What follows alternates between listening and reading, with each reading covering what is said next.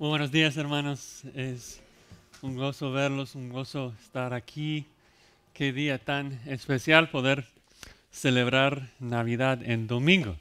Saben que Navidad no caerá en domingo otra vez hasta el 2033, en 11 años. Así que no es algo que hacemos eh, con mucha frecuencia. Em, creo que en un sentido celebrar Navidad en domingo es especial porque Navidad nos recuerda del nacimiento de Cristo, domingo nos recuerda de la resurrección de Cristo, abarca toda la vida terrenal de nuestro Señor y Salvador.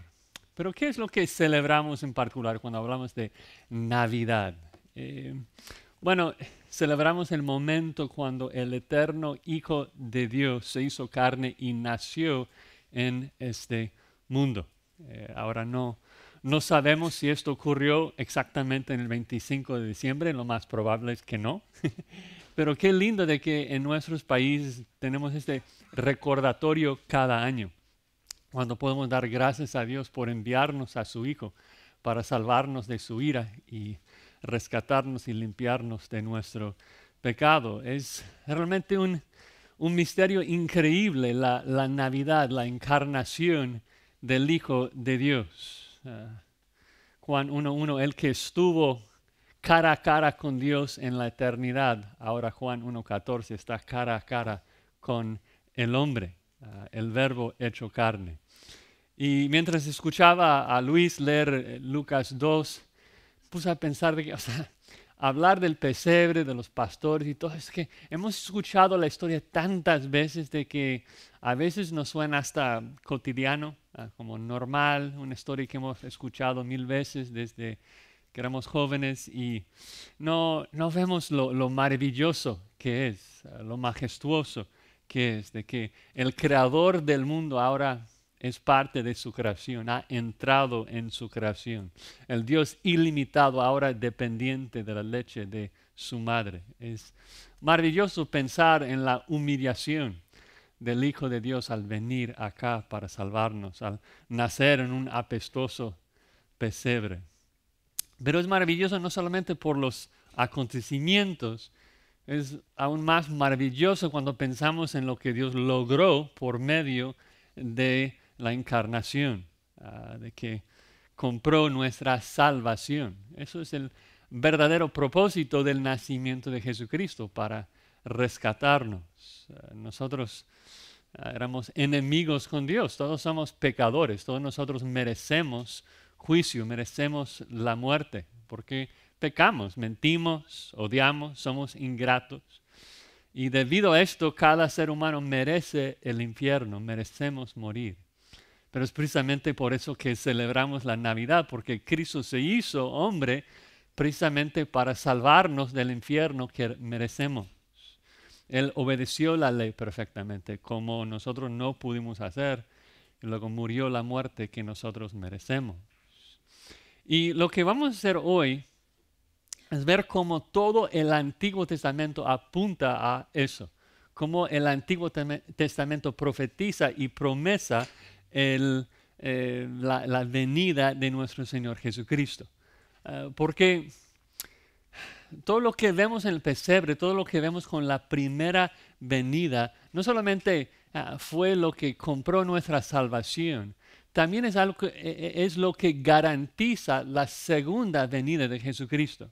O sea, el hecho de que todas las promesas de la primera venida que vemos en el Antiguo Testamento se cumplieron de manera tan precisa, exacta, eso es lo que nos hace confiar de que todas las promesas de la segunda venida que vemos en el Nuevo Testamento también van a cumplirse exactamente como Dios lo dijo. Es lo que aumenta nuestra confianza en la credibilidad de Dios. Todo lo que Dios dice lo cumple. Si Dios dijo de que el Mesías vendría en su primera venida a Jerusalén cabalgando sobre un asno y luego entró así, pues cuando Dios dice que el Mesías vendrá en su segunda venida volando por las nubes, entonces será así, porque todo lo que Dios dice en su palabra se cumple. Entonces quiero, quiero ver un vistazo de 25 profecías del Antiguo Testamento que se cumplieron perfectamente en el Nuevo Testamento. Yo sé que es Navidad, sé que tienen la mente distraída, están pensando en tamales, están pensando en un jamón, no sé, invitados que luego vienen. Entonces quiero que estén activos en este mensaje y que, busquen conmigo estos 25 pasajes eh, del Antiguo Testamento para ver lo que nos dice acerca de la primera venida 25 profecías o promesas acerca de la primera venida que nos motivarán a estar preparados para la segunda venida. Y vamos a orar para pedir la ayuda del Señor, en particular para mí, para terminar a tiempo. Señor, damos gracias por la alegría y el gozo de pensar en ese momento cuando enviaste a nuestro Salvador a este mundo. Y estamos tan agradecidos, Señor, por por no solamente su nacimiento, sino su vida, su muerte, su resurrección, eh, que es nuestra esperanza, nuestra salvación. Oramos que tu Espíritu Santo ahora nos ayude a comprender estos textos y que podamos aplicarlos a nuestras vidas de una manera que te glorifique a ti. En el nombre de Cristo oramos. Amén. Primera promesa es de que el Mesías sería un varón. Génesis 3:15. El Mesías sería un varón, la simiente de Eva, el que heriría a Satanás en la cabeza. Génesis 3:15. Llamamos Génesis 3:15 el protoevangelio. Eh, ¿Por qué protoevangelio? Porque realmente es el primer destello del evangelio que vemos en la escritura, en Génesis 3:15. Ustedes eh, seguramente recuerdan el contexto de donde estamos en Génesis 3. Adán y Eva acaban de caer en pecado y merecían la muerte. Dios le había dicho a Adán, en el día que comes del fruto, morirás. Adán come el fruto, pero luego no muere inmediatamente, sino que Dios le busca y Dios le habla. Dios comienza a maldecir a la tierra, a Satanás, y en el versículo 15 vemos en particular de que Dios está maldeciendo a la serpiente, a Satanás, y le dice esto en Génesis 3:15. Pondré enemistad entre ti, Satanás, y la mujer, Eva, entre tu simiente y la simiente suya. Esta, es decir, la simiente de la mujer, te herirá en la cabeza y tú le herirás en el calcañar. La promesa es de que Eva, que merecía morir, no iba a morir inmediatamente, sino que iba a tener un varón, un hijo, y que ese hijo pisaría a Satanás en la cabeza. Y desde este momento, la primera promesa que vemos en la Biblia, el primer evangelio, Dios abre un camino hacia la salvación por medio de la fe en ese hijo venidero no sabían casi nada acerca de él, no sabía que su nombre iba a ser Jesús, no sabían nada, solo de que tenía esa promesa de que Eva iba a tener un hijo y que ese hijo les iba a salvar de su enemigo, Satanás. Y sabemos de que todos los creyentes del Antiguo Testamento, desde ese momento, entonces creyeron en esa promesa para salvación. Sabemos que fue el caso con Adán y Eva por la forma en que continúa el, el contexto. Vean allí en el versículo 20 que justo en el momento que Dios deja de hablar, Moisés dice en el versículo 20 de Génesis 3 que Adán entonces llamó el nombre de su mujer Eva. ¿Por qué?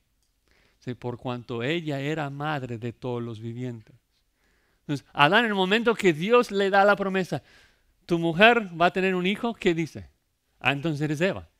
Eres Eva porque tú vas a ser madre de todo el mundo, todos los vivientes. Es decir, que él creyó de que Eva iba a tener un varón, un hijo. Entonces, ¿qué hace Dios cuando Adán y Eva creyeron en su promesa? Versículo 21. Jehová Dios hizo al hombre y su mujer túnicas de pieles y los vistió. Es decir, que Dios mata un animal, ah, de donde vienen las pieles, mata un animal, un sacrificio, un sacrificio que muere en el lugar de Adán y Eva, Dios luego saca la piel de ese sacrificio y cubre la vergüenza y la desnudez de Adán y Eva con la piel de ese sacrificio. Eso es el Evangelio. De que cuando nosotros creemos en la promesa de Dios, en el Hijo venidero, Dios provee un sacrificio para salvarnos de nuestros pecados.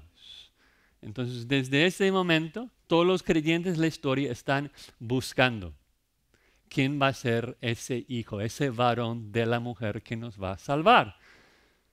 Vemos, por ejemplo, Génesis 4.1. Conoció Adán a su mujer Eva, la cual concibió y dio a luz a Caín. ¿Y qué dice? Seguramente va a ser él entonces. Si Dios me dio un varón, él va a ser el que mata a Satanás. Pero no mata a Satanás, mata a su hermano, Abel. No es el Mesías.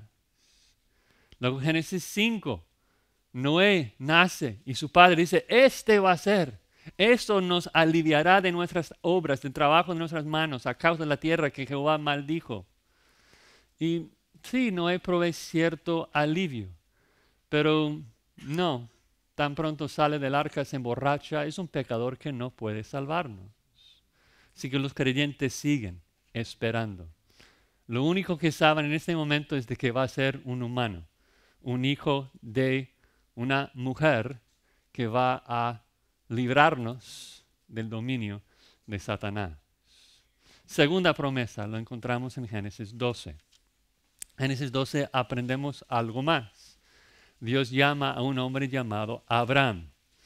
Y en el versículo 3 comenzamos a aprender otros detalles. El Mesías ahora específicamente no solamente va a ser simiente de Eva, ahora va a ser simiente de Abraham y por medio de esa simiente, esa simiente va a bendecir a todas las naciones del mundo. Génesis 12:3. Bendeciré a los que te bendijeren y a los que te maldijeren, maldeciré. Serán benditas en ti todas las familias de la tierra. Luego, aún más específico en Génesis 22, cuando Dios repite la promesa en Génesis 22, 18, dice, en tu simiente serán benditas todas las naciones de la tierra. Ahora, más detalles. Van a ser del linaje de Abraham la simiente que va a salvar no solamente algunos, sino gente de todas las familias, todas las naciones del mundo. Entonces sabemos de que va a ser descendiente de Abraham y va a salvar a gente de todo el mundo. Por eso Mateo 1 nos dice que Jesús es del linaje de Abraham y por eso estamos aquí nosotros, gente de todas las naciones, de todas las familias del mundo. Pero para ellos no tenían tanta información como nosotros, solamente que van a ser de Abraham y va a salvar. Entonces, Abraham lo cree, ¿no? Dice, ok, uno de mis hijos va a ser el salvador del mundo. ¿Cuál es el problema? Sara, su esposa, es estéril, no puede tener hijos. Entonces Abraham dice, pero necesito tener un hijo, entonces busca hacerlo a su manera. Y Ismael nace de Agar, su concubina, pero no era él. Dios prometió que iba a ser por medio de Sara. Entonces cuando Isaac nace, se gozan, celebran, se ríen. Seguramente pensando que iba a ser Isaac, ese hijo que iba a salvar al mundo. Pero no era Isaac. Isaac luego tiene dos hijos. Tal vez va a ser Esaú. No, muy malo. Entonces Jacob, ah, pero él es el engañador. Entonces él tiene doce hijos y estamos esperando a ver quién, quién de los doce hijos podría ser el Mesías. ¿Es Rubén? No, él se acuesta con las concubinas de su padre. Simeón, Leví, ¿pueden ser ellos? No, son hombres de sangre, matan todos los hombres de un pueblo. Judá, mm, tal vez Judá, pero tiene a José, que ama más. Y estamos ahí en la narrativa, al final de Génesis, viendo quién puede ser ese hijo que nos salva. Pero no, no, no es ellos. No, no, no son ellos. Y, y, realmente no, no sabemos quién, eh, quién de los doce será el, linaje escogido hasta el final de Génesis, cuando muere Jacob. Y cuando muere Jacob nos da la tercera promesa en Génesis 49. Génesis 49, versículo 10. Nada más una frasecita ahí que, que conocen. La tercera promesa es de que el Mesías sería del linaje de Judá y sería rey. Otro detalle. Génesis 49, versículo 10. Dice, no será quitado el cetro de Judá. ahora el Salvador, la simiente de Eva, de Abraham, Isaac y Jacob, es específicamente uno que va a nacer del linaje de Judá, el que va a herir a Satanás en la cabeza, el que va a bendecir a todas las naciones del mundo y será rey, un rey. Entonces, todos ellos ahora están esperando a un rey que nace del linaje de Judá. Ahora, obviamente no estoy mostrando todos los cumplimientos en el Nuevo Testamento porque no hay tiempo, pero seguramente están con la mente, ustedes que conocen el Nuevo Testamento, ah, por eso Mateo 1 especifica de que Jesús nació del linaje de la descendencia de Judá. Es por eso Juan 18, cuando Pilato pregunta a Jesús, entonces, ¿eres rey?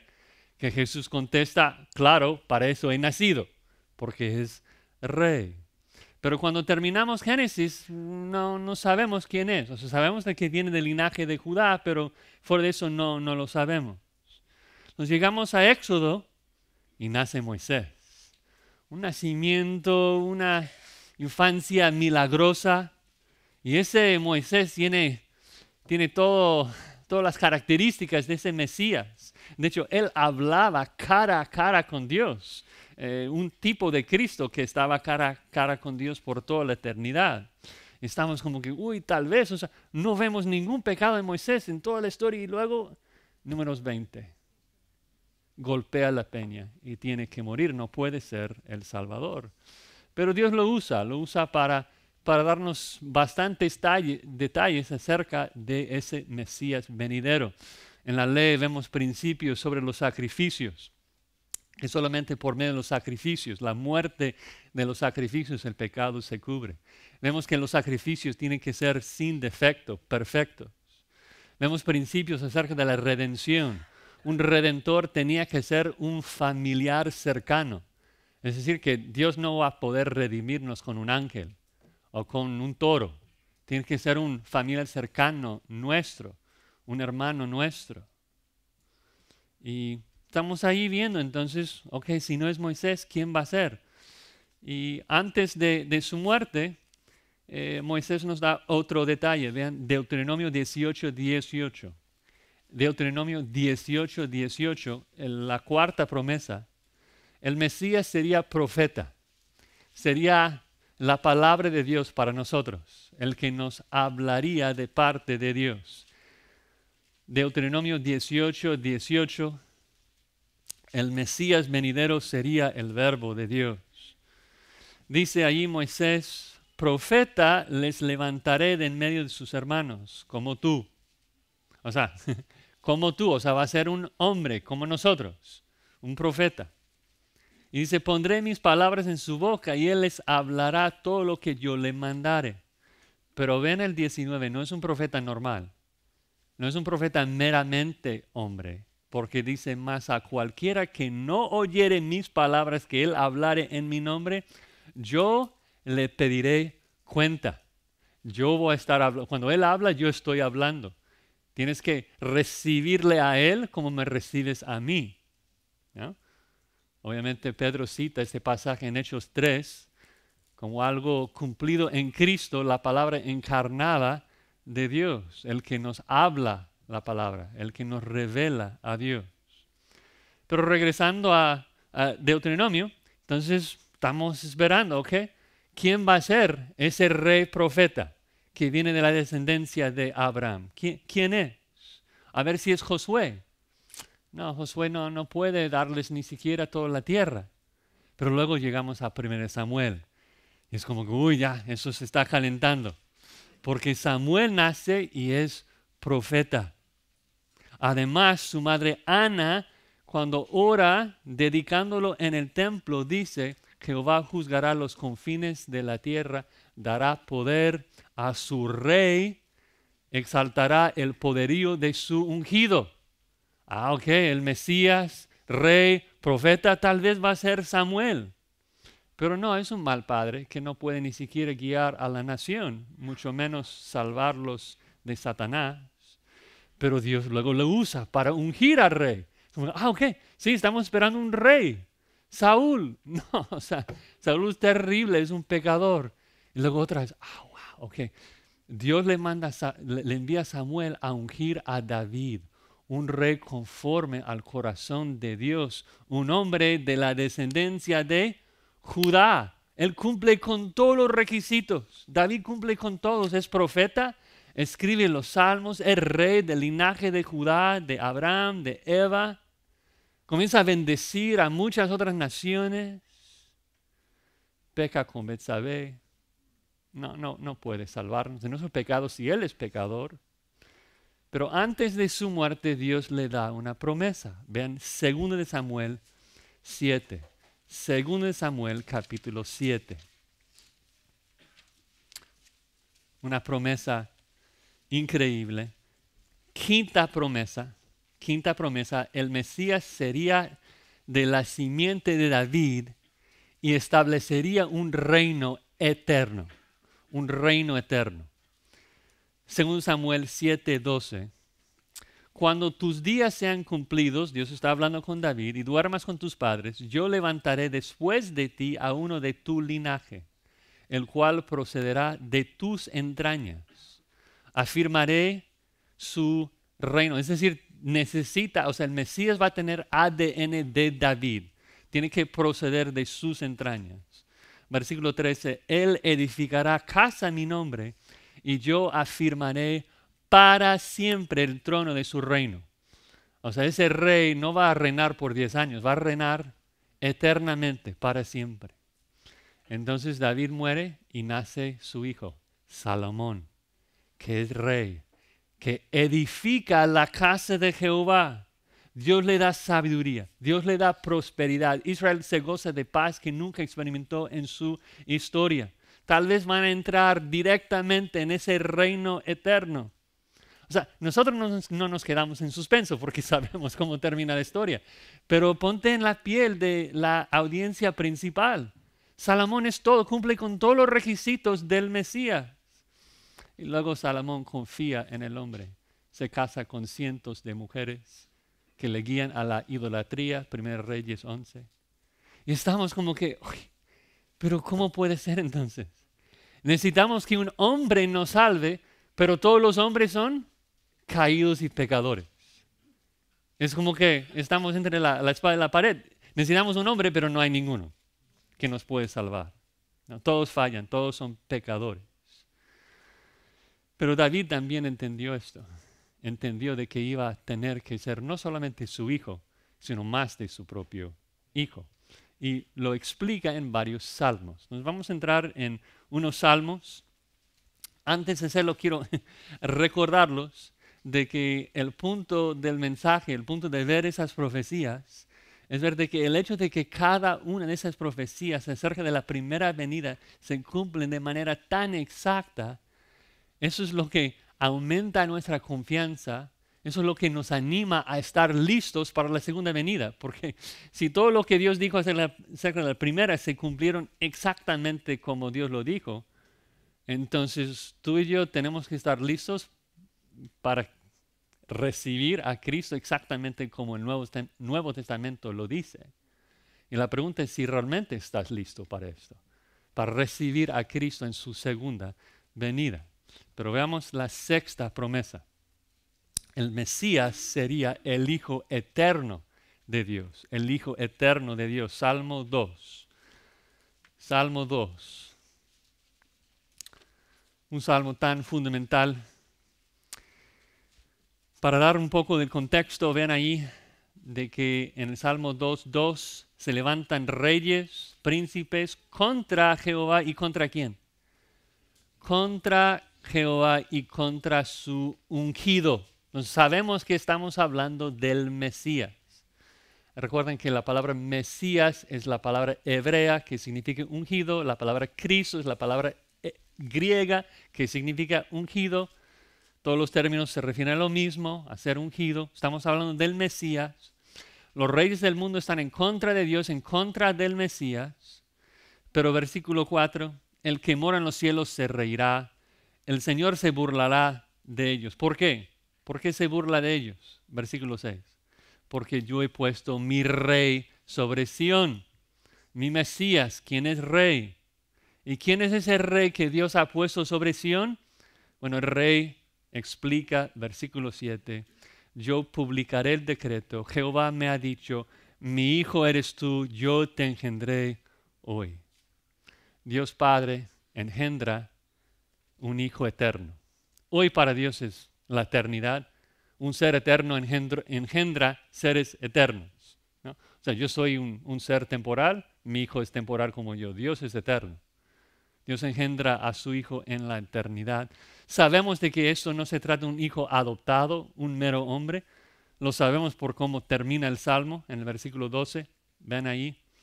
Dice, honrad al hijo para que no se enoje y perezcáis en el camino, pues se inflama de pronto su ira. Bienaventurados todos los que en él confían. Mira, está prohibido, es pecaminoso honrar y adorar a un mero hombre. Honramos al Hijo, ¿por qué? Porque es Dios. Está prohibido, es pecaminoso confiar en el hombre. Maldito el que confía en el hombre. Pero nos dice aquí que debemos, ¿qué debemos hacer? Confiar en este Hijo. ¿Por qué? Porque este Hijo es, es Dios. Es el Hijo de Dios. Entonces ahora tenemos un detalle gigante. Ese Mesías venidero, el rey, el profeta, la simiente de Eva, de Abraham, de David, no solamente es el Hijo de ellos, también es el Hijo eterno de Dios. Es Dios hombre. Ahora todavía no sabemos, no se ha dicho cómo nos va a salvar, qué va a hacer, pero sabemos eso, de que es Dios hecho carne que va a reinar. Ahora, lo, triste en este momento es de que habla de que el Hijo va a venir y, que va a destruir a sus enemigos. ¿Y nosotros quiénes somos? Cuando nacemos somos enemigos de Dios. O sea, nosotros merecemos su ira. Entonces, ¿cómo es de que ese Dios hombre nos va a salvar? ¿Cómo es de que nos va a redimir de nuestro pecado?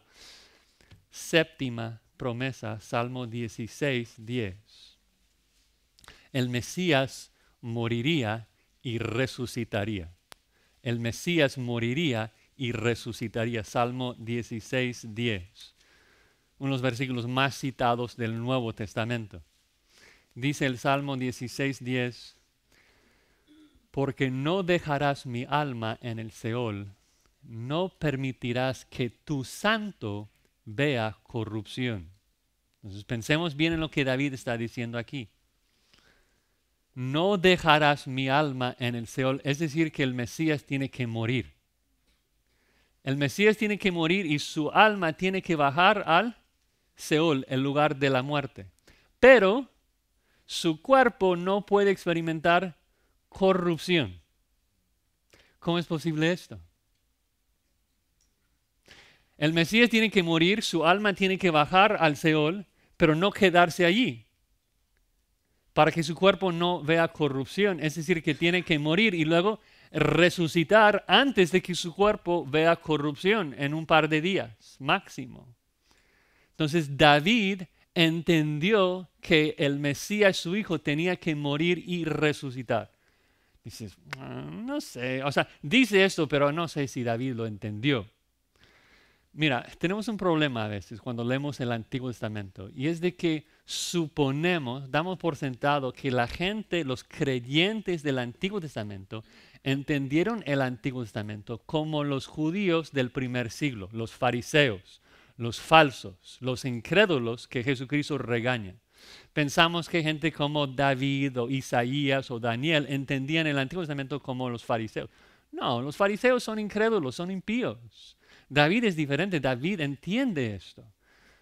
Te lo voy a probar, no tienes que buscarlo, pero en Hechos 2, si quieres, Hechos 2, 29, Pedro está explicando el Salmo 16, 10, y eso es lo que dice, Hechos 2, 29. Varones hermanos, se os puede decir libremente del patriarca David que murió y fue sepultado y su sepulcro está con nosotros hasta el día de hoy. Es decir, que David experimentó corrupción. Sus huesos están aquí con nosotros. Versículo 30. Pero siendo profeta y sabiendo, palabra clave, sabiendo que con juramento Dios le había jurado que de su descendencia en cuanto la carne levantaría al Cristo para que se sentase sobre su trono, viéndolo antes David habló de la resurrección de Cristo, que su alma no fue dejada en el Hades, ni su carne vio corrupción. Los creyentes del Antiguo Testamento creían en un Mesías venidero que iba a morir y resucitar de entre los muertos. David está en el cielo porque creía esto. Bueno, son muchos otros detalles, tenemos que avanzar. Octava promesa, Salmo 22. No vamos a enfocarnos tanto en las promesas acerca de la cruz porque estamos en Navidad, pero nada más vean algunos detalles. Salmo 22, octava promesa, el Mesías sería desamparado por su Padre. El Mesías sería desamparado por su Padre. Dice el Salmo 22, 1, Dios mío, Dios mío, ¿por qué me has desamparado? Las palabras exactas que expresó Cristo en la cruz. Mm, todavía no entendemos por qué el Cristo sería abandonado por su Padre, por qué tenía que morir, pero las palabras ya están escritas. Y aprovechando que estamos en el Salmo 22, observen otro detalle tan específico en el versículo 18. Salmo 22, 18. Repartieron entre sí mis vestidos y sobre mi ropa echaron suerte. exactamente lo que pasó con la ropa de Cristo. Los soldados echaron suertes en Juan 19, 24. Y recuerden, el punto es de que si todo se cumple de manera tan exacta, tan precisa acerca de la primera venida, tenlo por seguro. Cristo va a regresar exactamente como la Biblia dice. Novena promesa, el Mesías sería el Señor de David. El Señor de David, Salmo 110.1. Salmo 110.1. Otra confirmación que el Mesías no iba a ser un mero hijo de David. Salmo 110.1, unos versículos favoritos de Jesús para probar su deidad, su divinidad. Dice, Jehová dijo a mi Señor, siéntate a mi diestra hasta que ponga tus enemigos por estrado de tus pies. O sea, David está escribiendo y David dice, Jehová Dios dijo a mi Señor, a mi amo. Bueno, ¿quién es el Señor, el amo de David? Dios. Jehová dijo a Dios. ¿Cómo es eso? ¿Dios está hablando con Dios? Sí es una conversación intertrinitaria, una conversación entre los miembros de la Trinidad. Dios Padre está hablando con Dios Hijo acerca de su resurrección. Y le dice, mi hijo, siéntate aquí a mi diestra hasta que yo pueda construir un reposapiés de los cadáveres de tus enemigos. Tú vas a reposar aquí tranquilo hasta tu segunda venida. Y por eso Esteban en su martirio dice Hechos 7, 56, aquí veo los cielos abiertos y al Hijo del Hombre que está donde? A la diestra de Dios, esperando su segunda venida. Más detalles. Dios está armando una descripción del Mesías venidero. Aprovechando que estamos en el Salmo 110, bajen al versículo 4 para la décima promesa. El Mesías sería sacerdote. Sabemos que es rey, sabemos que es profeta, ahora también es sacerdote. Salmo 114. Juró Jehová, no se arrepentirá. Tú eres sacerdote para siempre según el orden del Melquisedec. No tendrá un sacerdocio débil como el de Leví, sino que tendrá un sacerdocio indestructible, indestructible, perpetuo eterno, según el orden del Melquisedec. Es lo que vemos, ¿no? Espero que estén pensando en versículos del Nuevo Testamento, ¿no? Pero en Timoteo 2.5, Cristo es el único mediador entre Dios y los hombres, el que intercede por nosotros, el que sacrifica por nosotros, nuestra propiciación. Cristo obviamente cumple con cada una de esas profecías. Y uno pensaría, o sea, uno lee esas profecías y wow, o sea, los judíos hubieran estado tan listos, esperando ansiosamente a ese Mesías. Cuando llega seguramente le, van a abrazar y recibir. Nosotros que conocemos el Nuevo Testamento, no, es lo que pasó, pero aún eso fue profetizado. Promesa 11. promesa 11, el Mesías sería rechazado por su pueblo. El Mesías sería rechazado por su pueblo. Salmo 118. Salmo 118, versículo 22. Otro versículo muy citado del Nuevo Testamento, Salmo 118, versículo 22. La piedra que desecharon los edificadores ha venido a ser cabeza del ángulo. De parte de Jehová es esto y es cosa maravillosa a nuestros ojos. ¿Qué, ¿Qué, significa eso? Bueno, los edificadores son los judíos, los originales.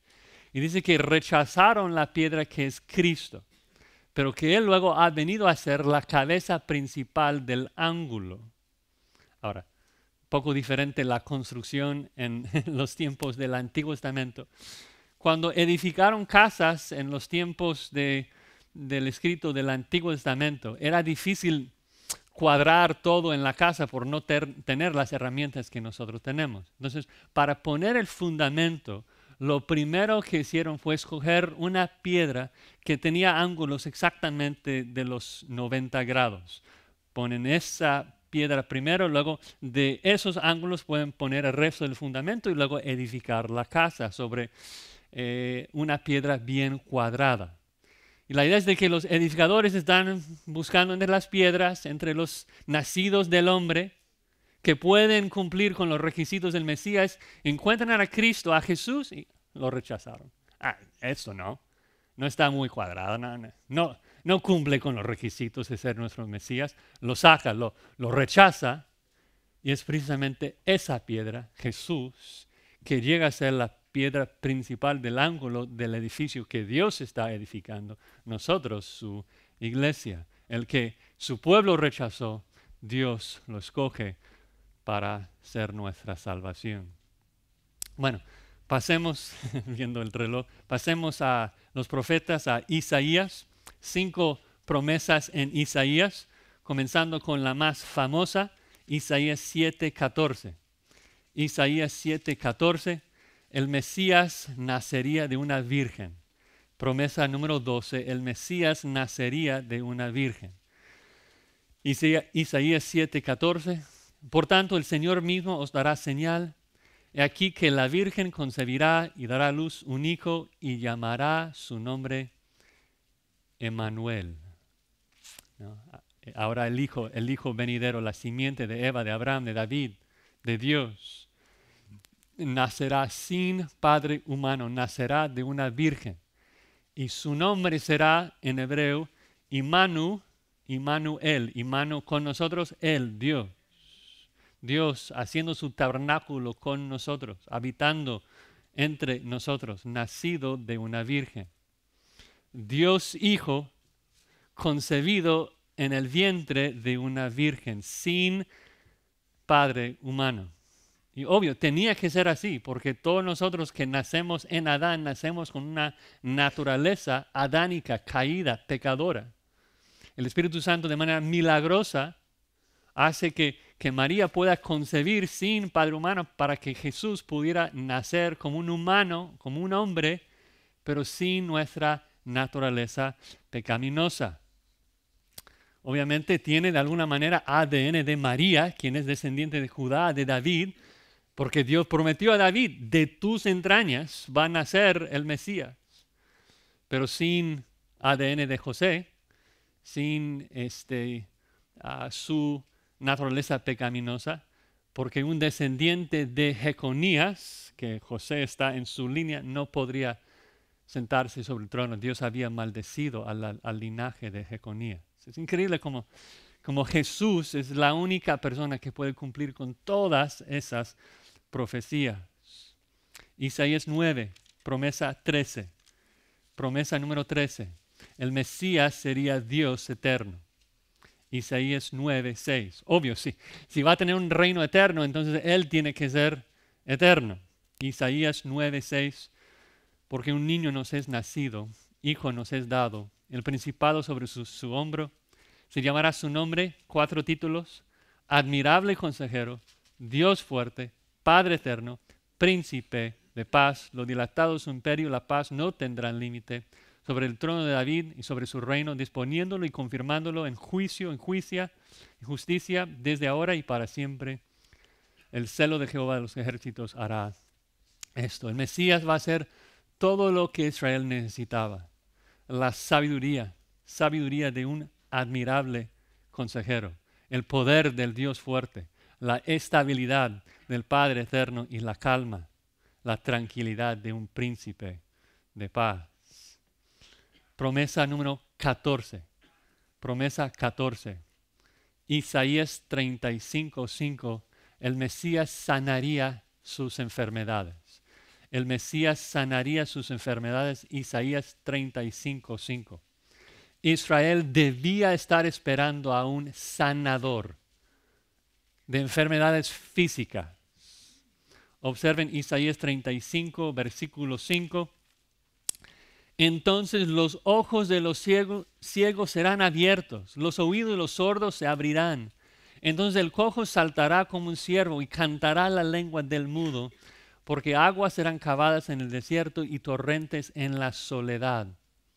Ese hijo, nacido de Eva, de Abraham, de David, ese hijo que es rey y profeta y sacerdote, que es Dios hecho carne, va a mostrar que es el Mesías por medio de sanidades milagrosas increíbles.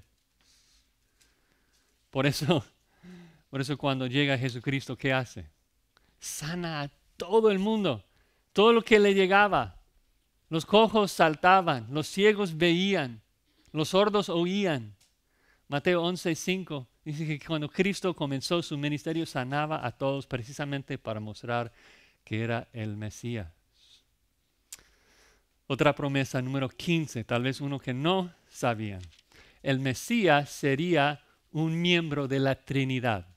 El Mesías sería un miembro de la Trinidad. Isaías 48, 16. Isaías 48, 16. El Mesías sería un miembro de la Trinidad.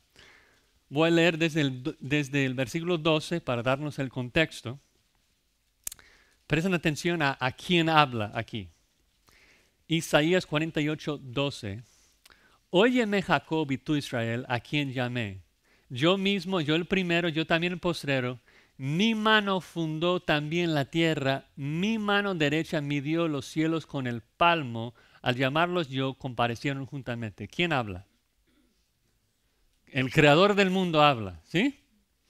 Versículo 14. Juntaos todos vosotros, huid ¿Quién hay entre ellos que anuncie esas cosas? Aquel a quien Jehová amó ejecutará su voluntad en Babilonia, su brazo estará sobre los caldeos.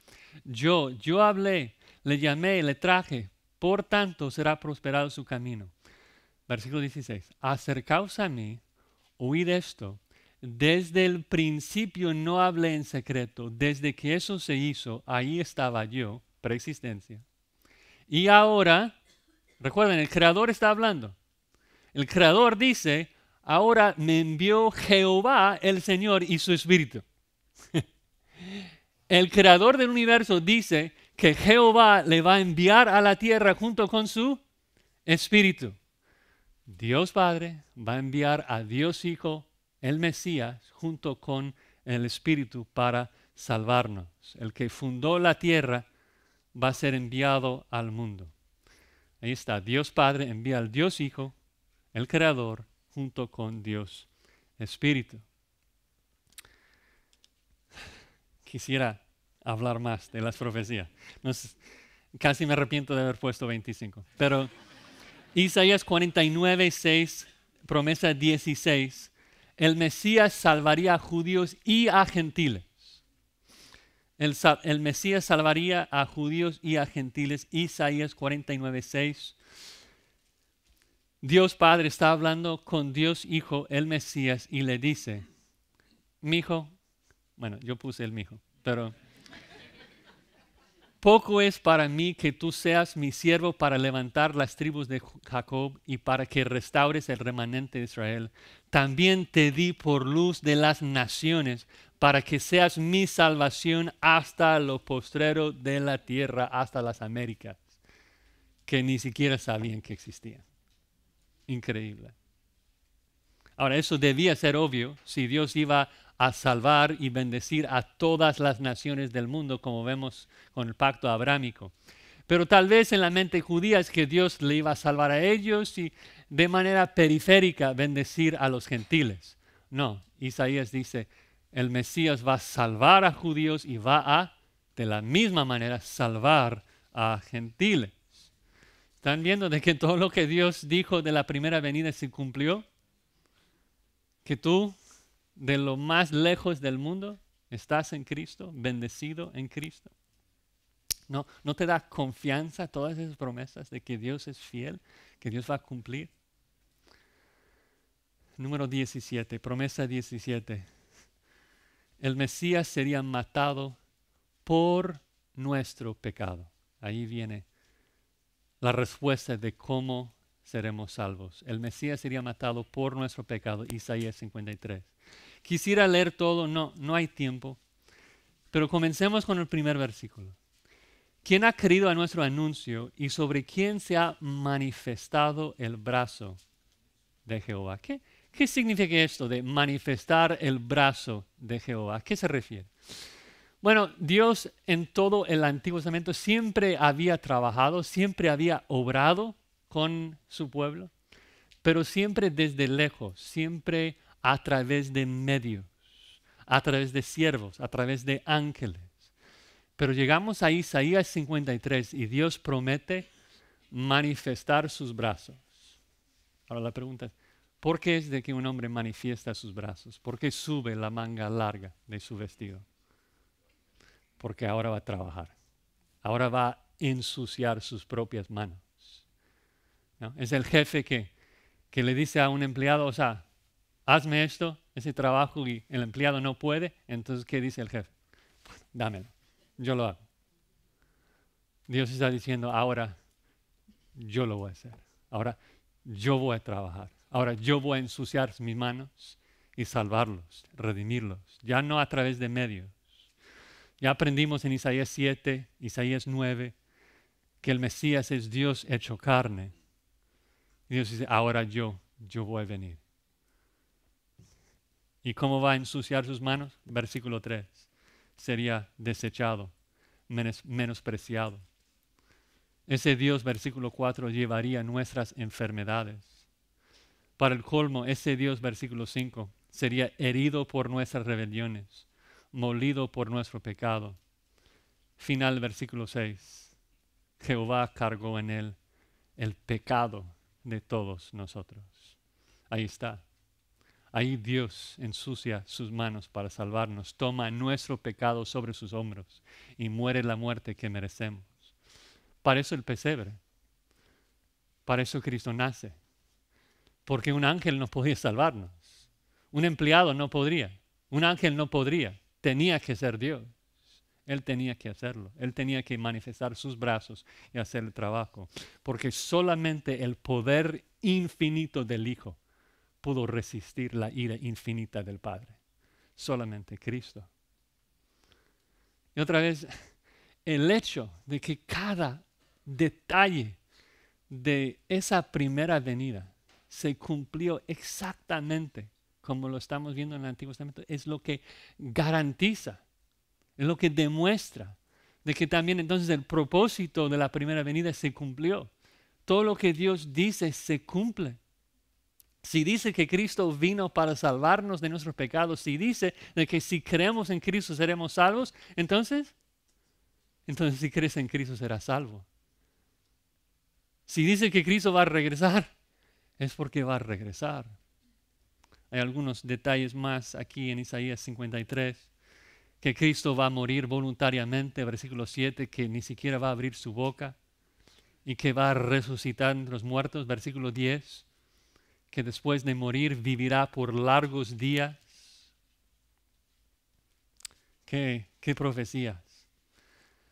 Pasemos a Daniel Nuevamente Daniel profetiza de que el Mesías sería Dios hombre, Dios hombre, Daniel 7, versículo 13. Daniel 7, versículo 13. Daniel en visión dice, miraba yo en la visión de la noche Y aquí con las nubes del cielo venía uno como un hijo de hombre que vino hasta el anciano de días y le hicieron acercarse delante de él. Entonces, como que hay un hombre que se acerca al anciano de días que recibe poder y dominio para reinar eternamente. Y estamos como que, ¿qué pasó? ¿Cómo es posible que uno que es hijo de hombre puede estar viajando por las nubes del cielo? en la Biblia, el que se transporta por las nubes del cielo es Dios. O sea, el hombre no se transporta por las nubes, el hombre no puede volar. El que se transporta por las nubes, el que hace su carro las nubes, es Dios.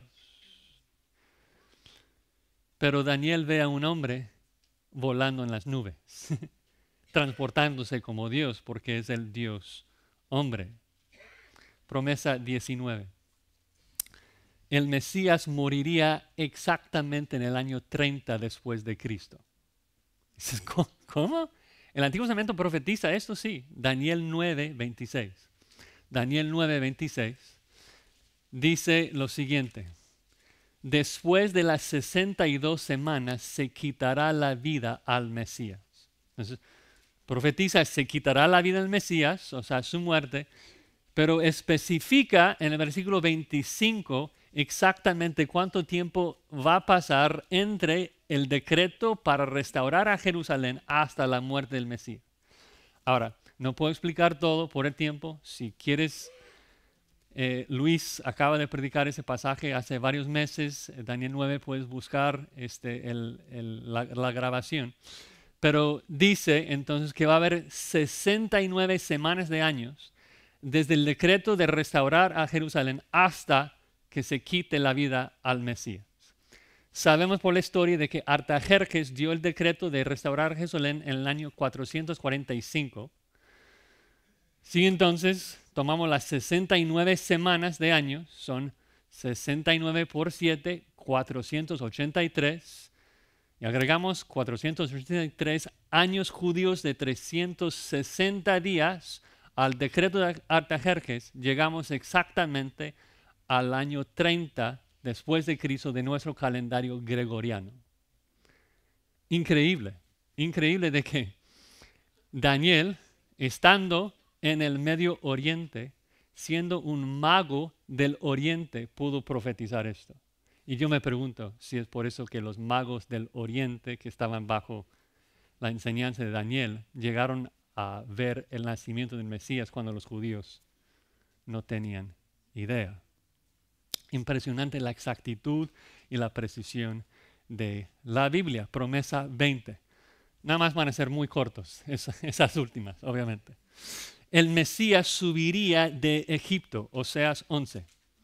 El Mesías subiría de Egipto, Oseas 11.1. Cuando Israel era muchacho, yo lo amé y de Egipto llamé a mi hijo.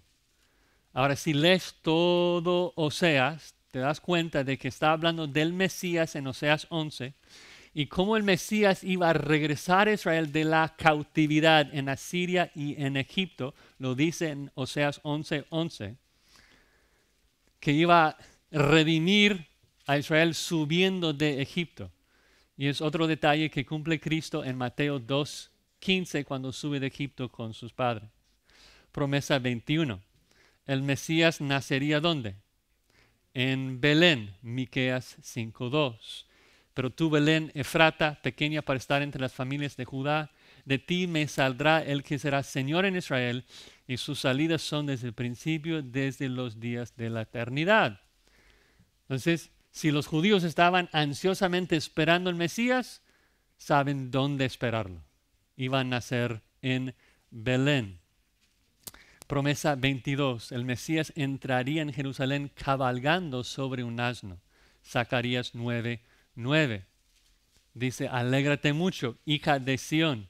Da voces de júbilo, hija de Jerusalén. Y aquí tu rey vendrá a ti, justo y salvador, humilde, el que nace en un pesebre, y cabalgando sobre un asno, sobre un pollino, hijo de asna. Obvio, Mateo 21, 5, Cristo entra así. Promesa 23. el Mesías sería traspasado para redimir a su pueblo. Zacarías 12, 10. Zacarías 12, 10. El Mesías sería traspasado para redimir, para limpiarnos. Dice Zacarías 12, 10. Derramaré sobre la casa de David y sobre los moradores de Jerusalén espíritus de gracia y de oración, y mirarán a mí a quien traspasaron y llorarán como se llora por hijo unigénito, afligiéndose por él como quien se aflige por el primogénito. Tiene la Trinidad allí. Dios está hablando, dice que mirarán a mí a quien traspasaron y luego llorarán por él.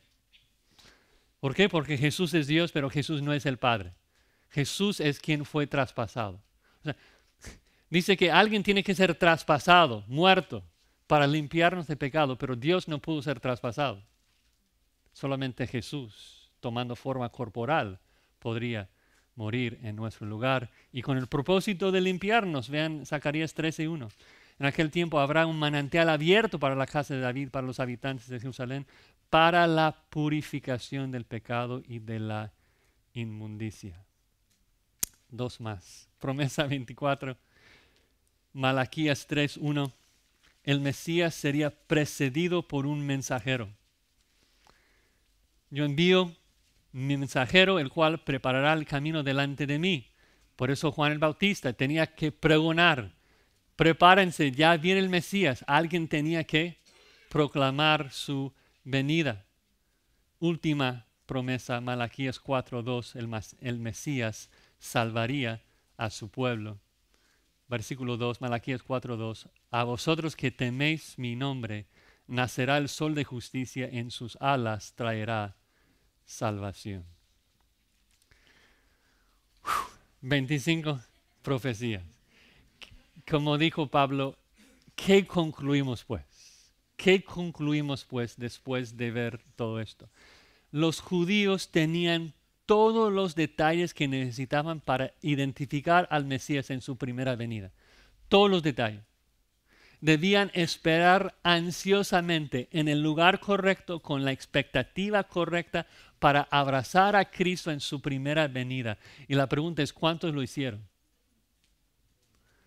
Lástima, lastimosamente, muy pocos, muy pocos. Unos pastores porque el ángel les avisó. Simeón, Ana, algunos magos. La gran mayoría del mundo no estuvo listo y lamentablemente así será también con la segunda venida de Cristo. Muy pocos estarán listos.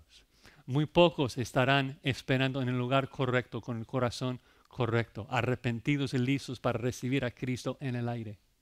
Y la pregunta es, si tú estás listo, si tú estás en el lugar correcto, es, Josías, ¿cómo, ¿Cómo me pongo listo para recibir a Cristo en su segunda venida correctamente? No hacer lo que hicieron los judíos. Bueno, la Biblia es clara. Abandonar tu pecado y creer en Cristo. Es así de simple. Abandonar tu pecado y creer en Cristo. Creer lo que la Biblia dice acerca de Cristo, de que Él es esa simiente de Eva, de Abraham, de Judá, de David, él es el eterno Hijo de Dios, el Rey, el profeta, el sacerdote que necesitas, el que vino, el que ensució sus manos, tomando tu pecado sobre sus hombros, el que murió en tu lugar, el que fue resucitado en tu lugar también. Dios te promete, si tú crees en ese Hijo venidero, yo te limpio de tu pecado y te preparo para recibir a Cristo cuando regresa. Es mi oración, es mi deseo de que no seamos como los judíos, que perdieron la primera venida y que podamos estar listos para recibir a Cristo cuando regresa en su segunda venida. Que esta Navidad, cuando estás viendo ese pesebre, esas imágenes, que pienses en esto. Ese niño humilde que nació exactamente como la Biblia profetizó, regresará en gloria exactamente como la Biblia dice. Oremos. Señor, qué regalo nos has dado en tu Biblia, en la palabra, que nos describa con tanta precisión todo lo que haces en este mundo. Ayúdenos, Señor, a arrepentirnos de nuestro pecado, para poder adorar a Cristo y todo lo que dices acerca de Él, nuestro Señor, nuestro Salvador, el que nació, el que vivió, el que murió, el que resucitó y el que regresa pronto. Su nombre oramos. Amén.